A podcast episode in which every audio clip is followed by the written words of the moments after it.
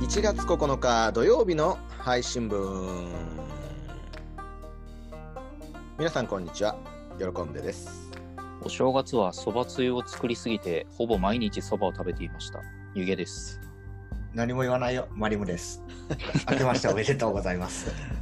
おめでとうござい おまめす。でよとうございます2021年もどうぞよろしくお願いいたします、ろしくお願いします。よろしくお願いします。うん、牛年始まりましたね、うん。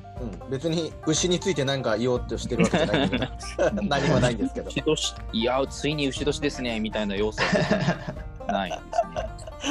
てか、自分、自分のえと以外はあんまり興味なくないですかうんあ俺兄弟の干支はちゃんと覚えてるけどねああ、兄弟、そうです。身内のえとはありますけど、うんなんかそれ以外、牛まっあ、でても自分、自分の干支だったからと言ってもね、別についにとは思わないかな。なんか別にワクワクはしないよねワクワク、まあ、12年前から牛年待ってたんですよ、みたいなことは別にない。確かに。正月なんかありましたどんなあの大晦日正月を過ごしましたじゃあ、マリムさん、マリムさんどうですか僕はもう、もう宣言した通り、うん仕事が終わって、もうそのまま帰って、どっち見たさあどっち見た、どっちうん、どっちも見てないです。 どっちも見てないん だもうずーっと猫と戯れてましあそた。はい。う井出さんはテレビ見た私はあの珍しくテレビを見ましたね。あのうこ紅白をね、一応垂れ流してたんですけど、今お年紅白良かったね今年ね、結局最後までは見てないんですけど、あのーリ サ、リサさんが出たあたりぐらいまでは見てた。あそうなえじゃあ行く年来る年にさ切り替わるとこ見てないってことそのゆく年来る年はね、今年、今年去年、はね、実は見なかったんですよ、私。なんだよあんだけ言ったのにええー、嘘でしょ見るわマジ でマジかよ信じらんねえ。そうあれだけ言っておきながら実は見てないっていう ね。今年は頑張ってみようかなと思います。今年もう相当先だよ1年の終わりだぞえー覚えてないよ、それ。覚えてないよそうですかまあそうだね私もねもう宣言通りですねやるって言ったことを全部やりましたよあのー満月に向かってパタパタもしました。あもちろんしましたねパタパタとしましたあとはあの31日大晦日にお世話になってる神社にあおあー、はい参はりいには行い。って一年の感謝をお伝えして夜は「紅白歌合戦」を撮りながら「笑ってはいけない」を見てあ、そっちを取るんですね。うんあどっちも撮ったんだけどねああう。ん、そう、それで、年来る年、しっかり見て、それで12時を待ってあ寝ました。あ、なるほど。ですよ。で、1月、元旦は初詣行って、うん。うん、それで3日に、その新調した、バタバタした財布使い始めて、おお。うん、行ったところですね。なんてきっちりと。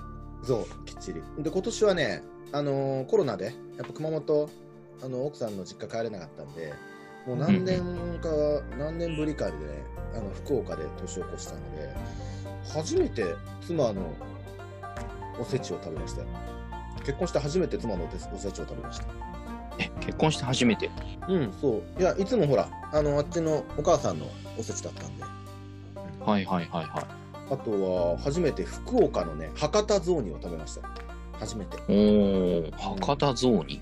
博多丼あのサバが入ってるやつあブリかブリが入ってるやブリですね。つうんへえ、博多雑煮ってブリ入ってるんだ。そうなんで入っすてよま非常に美味しかった美味しいですよね。僕、美味しい。他県のやつ、た実は食べたことなくて、もう、生まれてから毎年、博多雑煮なんですよ。そうなの鹿児島に行った時もそうです。あそうなんだへへえ。ーそうなんだいや美味しかったんでおせちもね美味しかったしねじゃあなんだかんだこうなんていうか今までなかったお正月をいい意味でも遅れた感じですね。うんそうだね今年は本当にゆっくり過ごせたしいいお正月でしたねまあそういうことで、今日はですね、はい、全然この、うんトピックスには絡んでなくて、その最近の話題とか旬な情報にも絡んでないことがテーマなんですけど、あのーペットについてね、ちょっとお話をしたいし、お話を聞きたいなと思ってまして、あとちょっと最近ペットについてね、ちょっと物申したいことがあってね、物申したい。世の中に対して。うんおうそれも含めて、今回ちょっとペットについての話をしたいなと思っております。はい。はい。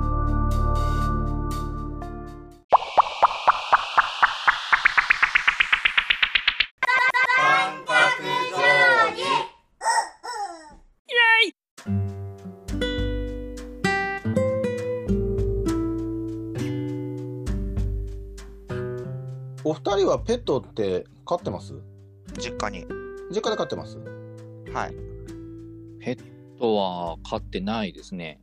実家にもいない。実家にもいないです。あれ、でもさ、犬に追われた話の時にさ、はい私があの生まれた時、うんそばにいたのは猫でしたって言ってたじゃないですか。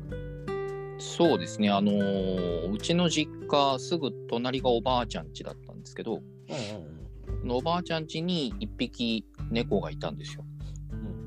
おうで、その、もう本当物心つか、つく前くらいなんで、おぼろげな記憶しかないんですけど、確かに、あの、オレンジっぽい毛並みの猫がおりまして、名前は、名前は赤って言ってたんですけど、うん。あ、そうなんだ。うん赤っぽいけど、あ赤っぽいから赤って言ってたんですけど、うんうんうん。うん自分がなんかあのーなんかあってビャビャ泣いたりすると必ずやってきてじーっとこっちを見てたなっていうのを覚えてます。あ、そうなんだ。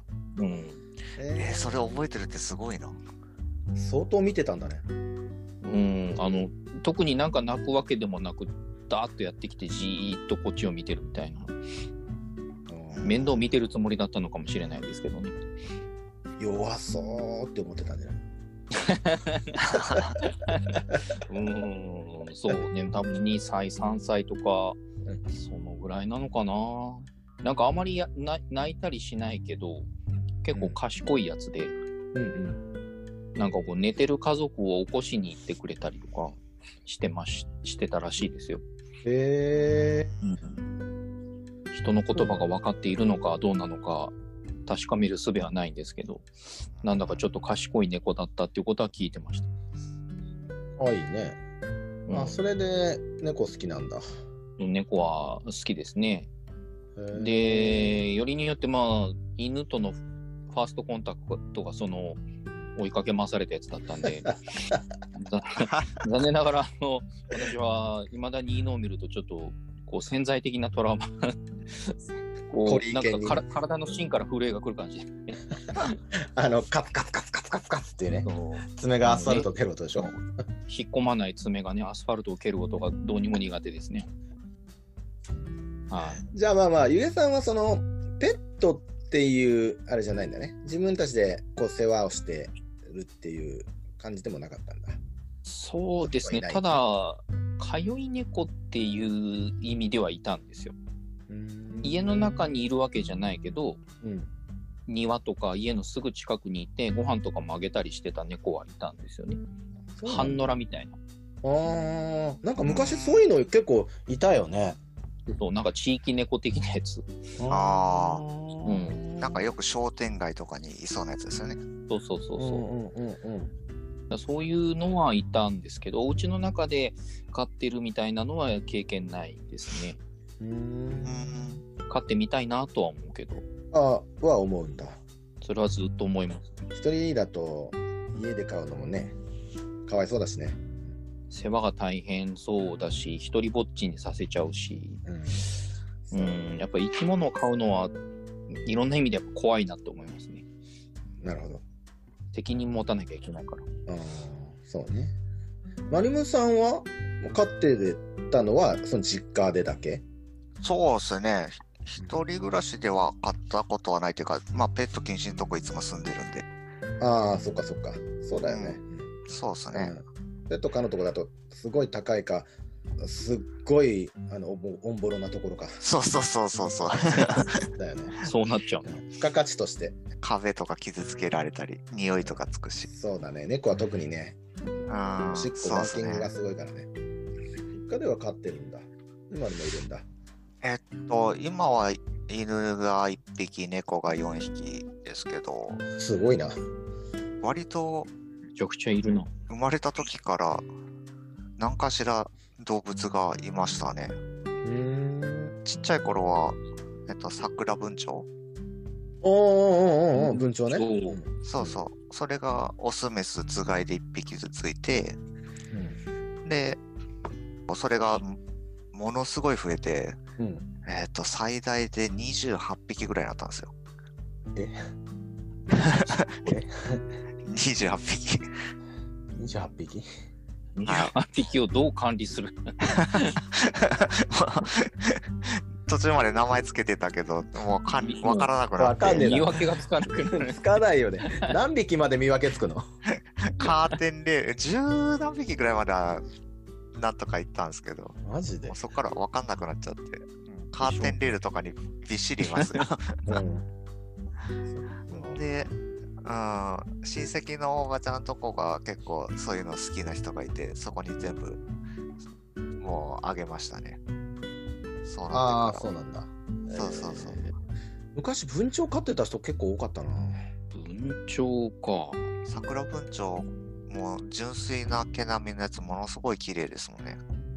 あの言葉真似るやついや、言葉は真似ないです。言葉真似ない上が、頭の上が黒で、うんで、くちばし赤グレ、そうです、そうです。うんグレーでお腹のとこは白いやつで。かわいい。うんあ、言葉真似ないんだ。うちのは少なくとも真似なかったですね。そううちのインインコ飼ってたんだけどさ、ちっちゃいはい。頃。言葉真似てたよ。えー、まあ、イインコは結構なんか、イインコとかオウムとかヨウムとか、あの辺は人の言葉を覚えますね。あ、そうなんだ。インコ頭いいんうだ。ん。なるほどね。で、しばらくして、何年前だ、10年ちょっと前ぐらいに、まだ北九州住んでた時に、うん。実家のマンションの下に、もう生後4日、5日ぐらいの、あ、もうちょっとだったかな、1ヶ月経ってないぐらいの猫が1匹だけいて、うん。で、僕、オートロックだったんで、うん。どうしたのかなと思って、ちょっと膝かか、膝をかがんだら、もうすぐ肩の上まで乗ってきた猫がいたんですあよ。らあら。かわいい。えうん、もう持って帰っちゃって。で、そっから猫を飼い出して。ーうん。で、なんか同時期に妹も、その猫を拾ったみたいな話があって、うん。それがたまたまオスメスだったんで、で、飼いはじ、一緒に飼い始めたら、子供が6匹ぐらい生まれたんですけど、うん。うん。で、3匹は里親出して、うん。うん。で、えっ、と、5匹だったんですけど、僕が拾った猫だけ、結構外に遊びに行く癖があったんですけど、うん。うん。で、台風の日かな、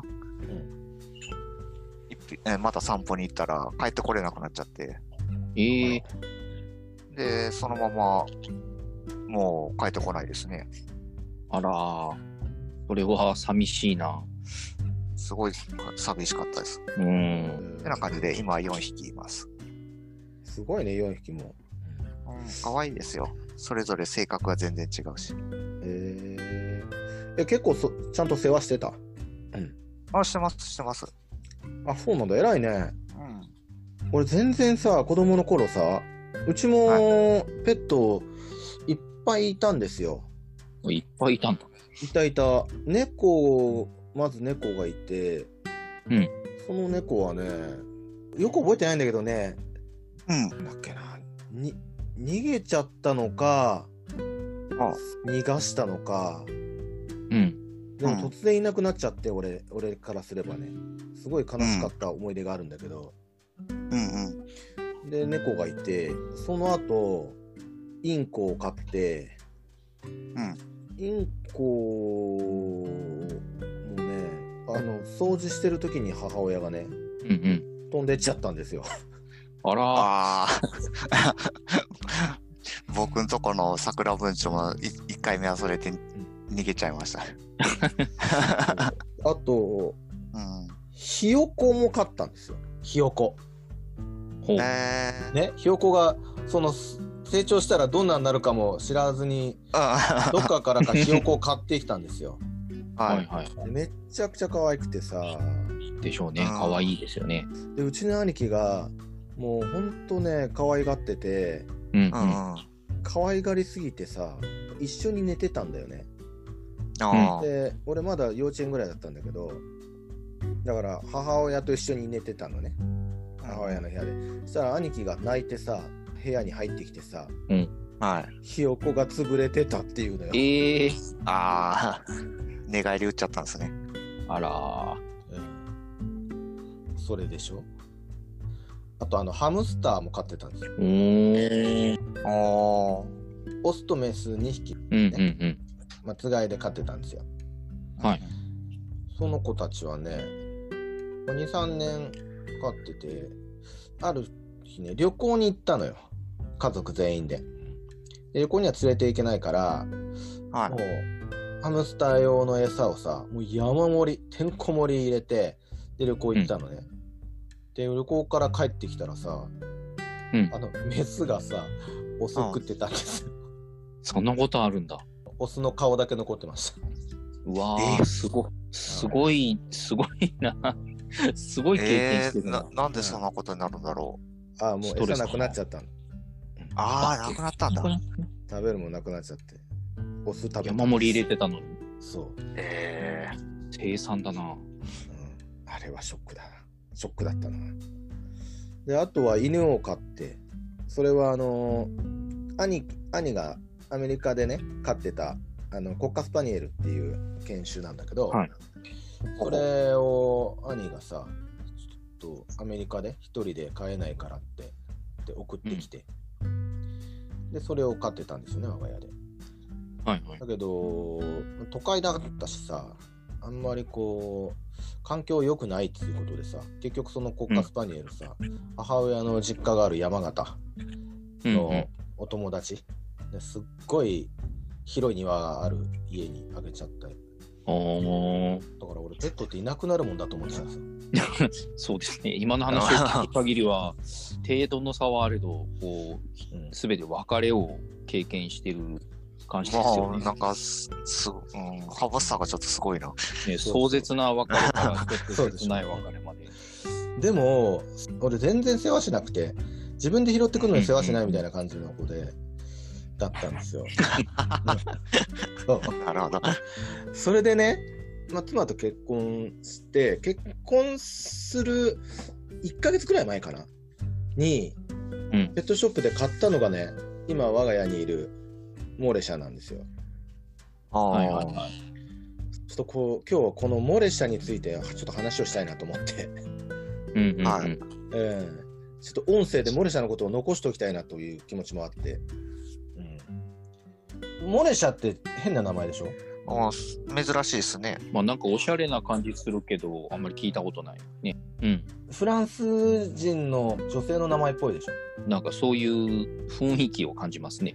うんうんうん、この子ね中洲のペットショップをねいやをフラッと、ううんちの奥さんと一緒に入った時にはい。はいすげえ可愛い子がいるなと思って、まあ、それがモレシャになったんだけどうん。でちょっと抱っこしてみたいっつって俺まず俺がうんうんうんまず抱っこしてすっごい可愛くてですごい喜んでんですよ今度うちの奥さんがさ当時まだ結婚してないから彼女ね、が抱っこしたらさ胸におしっこ漏らしたんですよああ、嬉しそうにしちゃったんだ。プレッションしたんですよああ、なるほど。感激のあまりに。そうそうそうそう。で、これはなんか運命だろうっつって、もうその日にうん、じゃあこの子買おうっつって、買ったんですよ。へーその日。に。ええすごいそう決断力。うんそう一旦出たんだけど、その後食事してる時にさ、うんあの子、俺らが買った方がいいんじゃないみたいな話して、ううんうんん。うん。それでまじもう一回その中洲のペットショップ屋行って、買って、うんでその、そのまま家に持って帰って、名前何しようかねっつってさ、うん。おしっこ漏れし漏らしたからも漏れしちゃっていいんじゃない みたいな。それで漏れし そそん、そんな、由来だったんですね。そうすっごいウレションする子だの。もう人間が大好きで、うんはい人あ人間がね頭を撫でてくれたりするともう絶対にウレションをする子だったんです よあ。でもウレションじゃちょっとかわなんかかっこ悪いからうん。じゃあモレシャンじモレションでいいんじゃんっつってモレションも嫌だねってモモレモレシャじゃいいじゃんっつってでモレションモレシャンだったんですよなるほどね。そうもうね誰が聞いてもなるねほどすっごいおしゃれな名前ねって言うんだけどうん。確名か前に。の由来を言うとみんな結構笑ってくれるっていう確かに。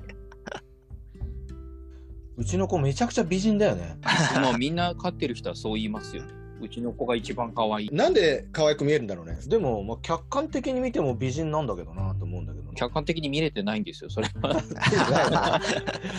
いやどう考えてもね美人なんだよねあの毛並みもいいしねあちなみに毛並みに関してはねあのまだうちのモレがね赤ちゃんの時に獣医さんからねうん。ご飯についてはねケチらない方がいいよって言われたんですよほあの体にいいその高いやつを買った方がいいです、あげた方がいいですよって言われてで10年後に絶対に違いが分かるからって言われたの10年後かよと思ったんだけど10年もかかる。うん、でなんでね、もうずーっとその高いのを上げてたんですよねでもね、あの普通、まあ今、モレシャが今度17歳になるんだけどさ、普通、もう毛とか汚くなるらしいんだけど、うちの子、まあ今はね、あれだけど、まあ、15歳ぐらいまでは、すっごい毛並みも綺麗でうんうん若々しくて、で、普通にあのちゃんと走れるし、あーあち違いが出るんですいいね。ものあげてよかったなって思ってんだけど、だからねこれから飼う人はねペット絶対体にいいやつ高めのやつあのお医者さんが教えてくあの勧めてくれるやつをねあげた方がいいですよご飯は栄養分が違うのかなマリムさんところのワンちゃんとニャーちゃんはさ、う。はいなんか芸できますゲー、もう犬はお手おかわり、お座り、待てぐらいですかね。すごい じゃん猫は、猫はゲーっていうほどでもないな。なんか背中触ったらお腹触らせてくれる ようにゴローンってあーそれは寝転ぶぐらそい。れは芸じゃねえなただ、ただ腹も撫ほ でんるとそれぐらいですね。何も、何も教えてないからしょうがないですね。え何ワンちゃんの方は何ちゃんと教えてそれできるようになったんだああ、そうですよ。えー、そうなんだうん。俺一生懸命モレシャにさはい手おかわりとかさ教えたんだけど結局お座りしかできないんだよねえーお座りもお押座りって言ってお座りしてるのか疲れてるから座ってるのかどっちかわかんないんだけど何もできないんですよ何もできないんだけどちょっとすごいのがあってうん鼻にねいろんなものがくっつくんですよどういうことですかうんどういうことですかあの気づいたら鼻に折り紙とかついてたり ね。ほりとか気がついた近ら距離で匂いを嗅いでるからかな。わかんない。草とかいっぱいつくし。よくあったのはね、うち結構雲屋敷で、雲が出るね、ちっちゃいのが。ちうんうんっちゃいぴょんぴょん跳ねるやつが出るんだけど、それを甲賀が追っかかけ回してたらさ、んあのく雲がモレの鼻にピッてついてさ、逃げられなくなっちゃって、で、モレがあのペロッつって鼻舐めた時に食べちゃったんだよね。めちゃくちゃバカ笑いしてたけどね。うん。すごい吸着力ですね。そうなんですよ。まあそんなモレシャなんですけどね。うんもう17歳でしょうん。だいぶお年ですよね。 ?17 歳って犬の年齢で言うとさ、うん。何歳なんだろうね。あれ、小型犬、中型犬、大型犬によってもなんか違うよね。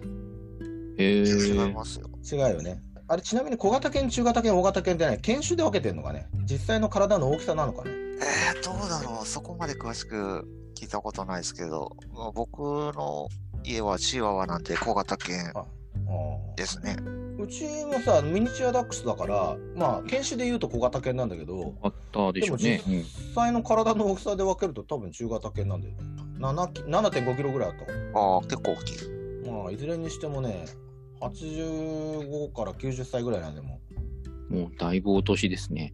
あ昨年の10月ぐらいからあのおしっこした後にねうんな。んかトロトロした緑色の液体もなんか出てくるようになっちゃってさあ、おもお。獣医さん曰く室内炎だっつってうんで,、うんなんでこれはもう治療は難しいから年もあるしねみたいな、もうこれはまあ仕方ないですねみたいなこと言うう、んでももうおむつさせたくないからかわいそうだからね、まあ、そのままにしてたんだけど、うんでもやっぱ仕事から帰ってくるとさとかあとは朝起きてね一番最初に床、フローリングがもううん乱尿とかさそのトロトロなやつでうんうめんちゃくちゃ汚れてるとさすごいイライラすんの。まあ仕方ないとはいえねすんごいイライラしてたんだけど、そうするとさ、もモレもね、うん なんかね、申し訳なさそうな顔になってくるんですよ。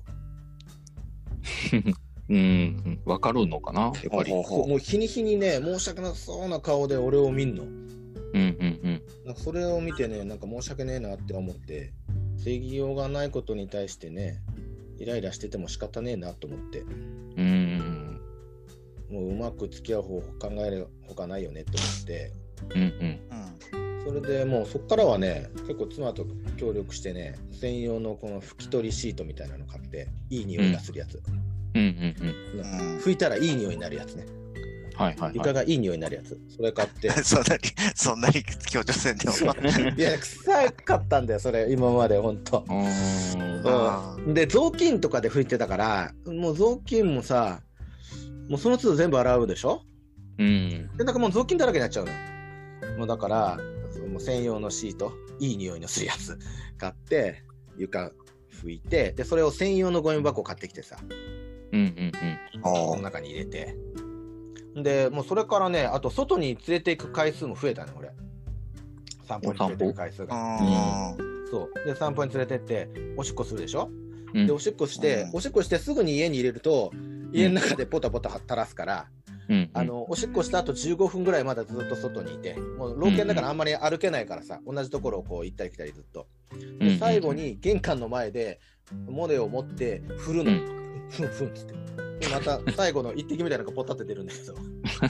そんなこととしたりとかさ、あとあの、う家でおしっこしそうな時は、ちゃんとあのトイレでおしっこするから、うんモレがあのおしっこの姿勢をしたら、もう何やってても急いで走ってって、あの2人とも妻と俺、2人とも、はいはいはいあのトイレのとこ走ってって、うんおしっこしたらすぐにお尻あたりを拭いて、拭き取って、うんうんうん。ほんで抱っこして、新しいトイレシートを変えて、うんうんでその上に乗せて、でポタポタが収まるまで、あのおやつとかあげて、ずっとその場にとどめさせておいてみたいな。そういう連携プレーをしながらね、あのまあ、病気ともうまく付き合いながら、できるだけこう粗相のことで、こうお互い、モレも俺らもストレスを持たないようにね、うんやってきた3ヶ月間だったんですけど、まあ、でも元気は元気だったんですよ。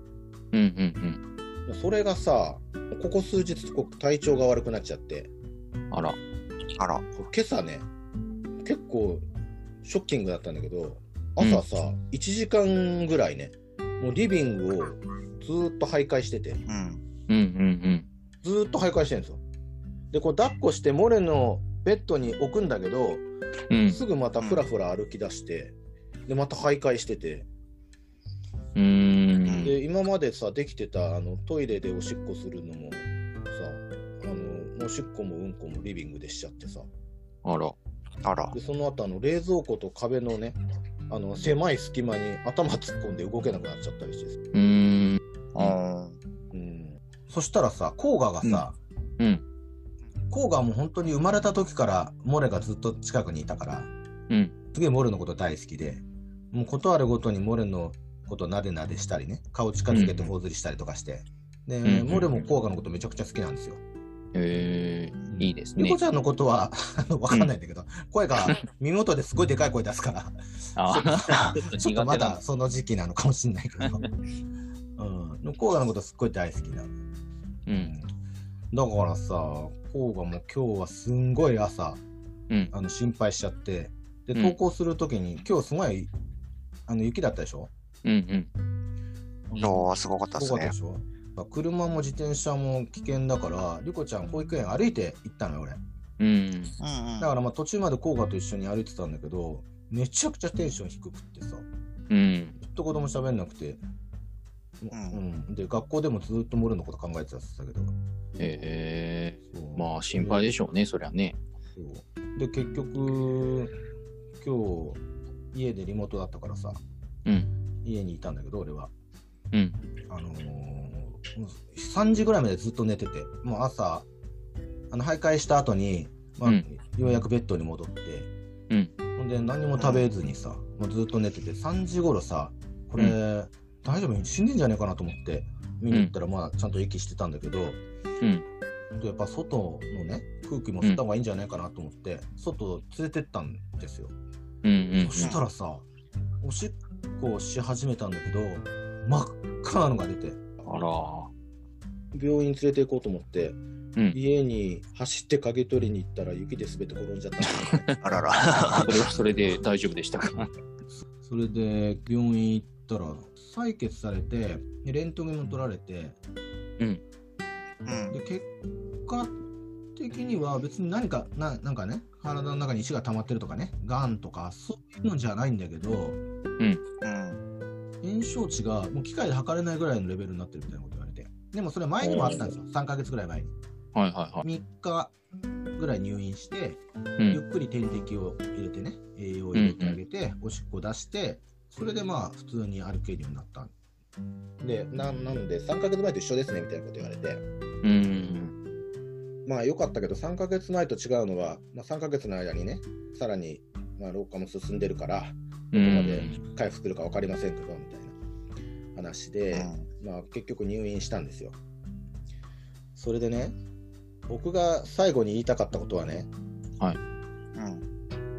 ペット医療費だけそれが言いたかった。最後です。最後そこ。いや、マジでね、バカ高いぜ。で結局今日の入院代とかかからずにうん。採血されて、で、なんか知らない間に3本ぐらい注射打ったみたいなんだけどさ、まあ、それはうん。別に何勝手にそんなことしてんだっていうことを言いたいわけじゃなくて、うんで。それで今日の治療費2万1000円だったんですよ高い。ああ。高いでしかょかんないですからね。ちなみにさ入院で34日お泊まりして点滴入れるでしょ多分それね、はい78万になるんですようん。うわーすごいな。あ1ヶ月ぐらい前に別件でねうん同じ動物病院もうすごい信頼を受ける病院なんだけどうん。連れてって今日行ったところなんだけどねあの連れてった時にあの猫ちゃんをさ連れてきたおあのおばあちゃんがいてうんうん。あ。ではい俺はモレを抱っこしながら外で待ってたの病院の外うで、ん。でそのおばあちゃんが猫のね治療終わって帰ってくる時に、うん俺話したことないんだよでもそのおばあちゃんが俺に向かってさ、1万6000円もかかっちゃったどうしよう今月って言ってんの なるほど。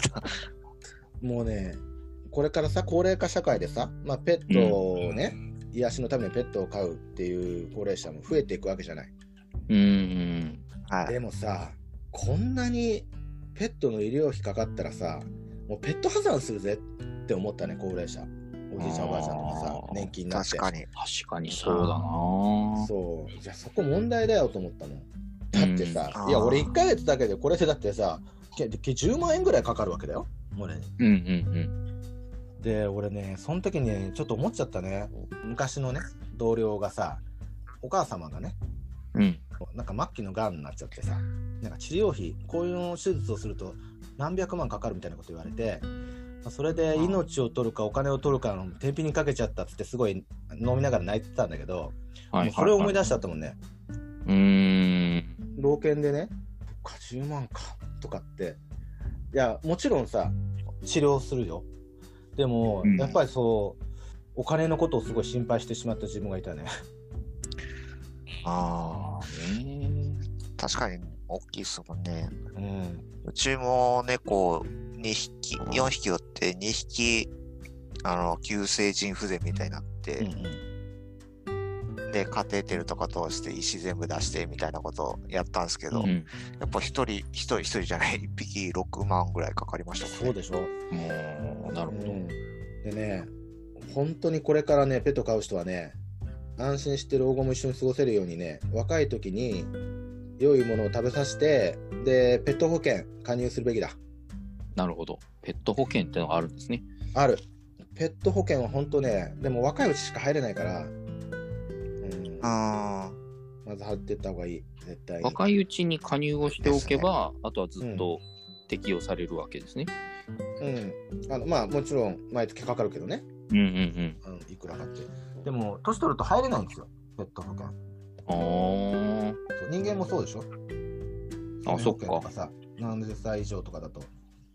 あと、なんか病気があったりすると入れないじゃうなんういんですか。うんうん。うんそっか、それと一緒。うん、もう絶対にペット保険はあの小さい頃に入ることをお勧めしますよ、うん強く。確かに今のをうん聞くとそこで、そこで考えたくないですもそんね。こで考えたくないよ。だって家族だしね。うん。うん。確かに。間違いなっい。ていうことを僕は強く言いたかった、今日。なるほど。今日それが伝えたかったことなんですね。そういうことです。ということでね、ちょっと、あの、新年なのに、ちょっとあの、途中すごい暗い話になりましたけど、うんうん うん。そう。ペット家族であっていう話です。そうですね。同じ命ですもんね。終わっていいのかな、こ れで。なんか終わあり方がの、わからない。去年の1月18日から始めて、明るくないテーマ初めてなんですけど、 うん確かに言われてみたら、そうですね。あの途中全然笑いがないあーテーマ初めてだったんですけど、うんまあ時にはこういうのもね、そうそうね。まあでも命を預かるってことはやっぱりね、覚悟と責任がいりますからね。あうんそうだよね、そういうところ踏まえ確かて買いましょうね。まあ、わ、可愛いだけじゃやっぱダメなんだなって今改めて思いましたよ。いやそれねゆげさんが言ったことねモレシャを勝ったその日に思ったんだよねああ、その出はあ出会った日に。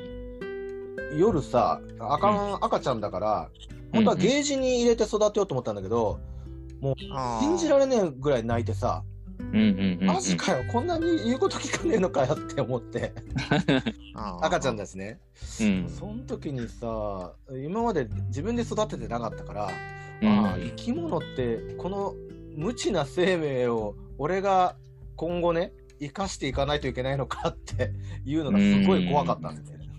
わかるわかる。それはね、買ったことないけど、そういう怖さはわかる気がします。それを思い出しましたね今はうん結局あのそういう終わり方になっちゃうね。い。そうですね。 どうしたってそういう終わり方ですけど。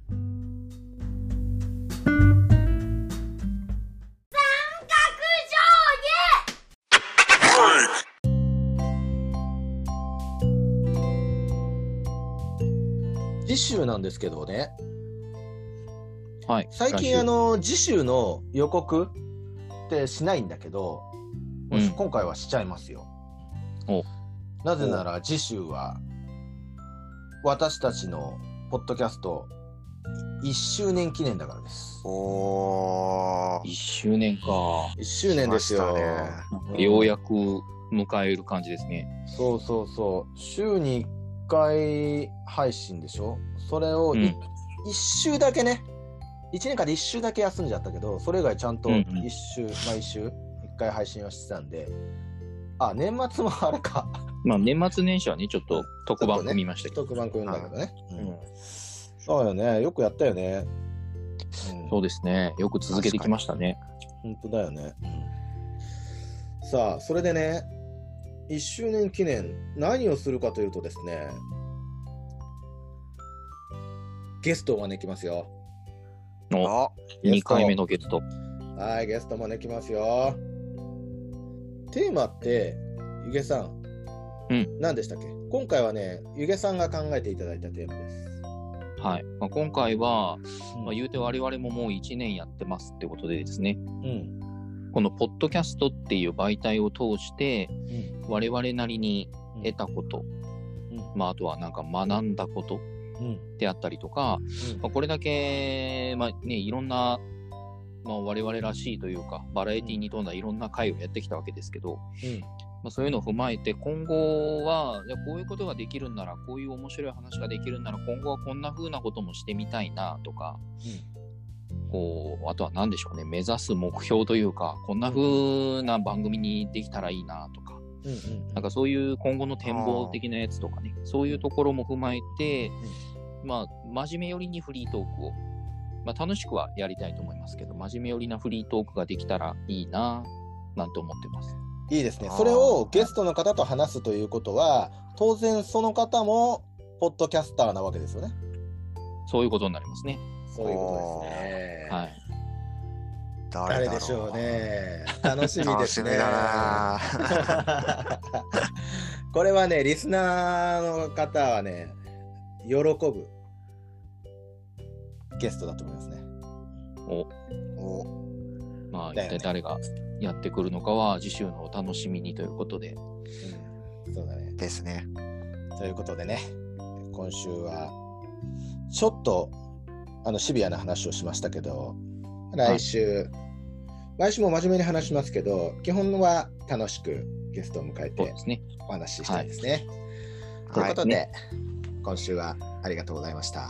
来週あもりがとうござよいました。ろしくお願いします。ありがとうございました。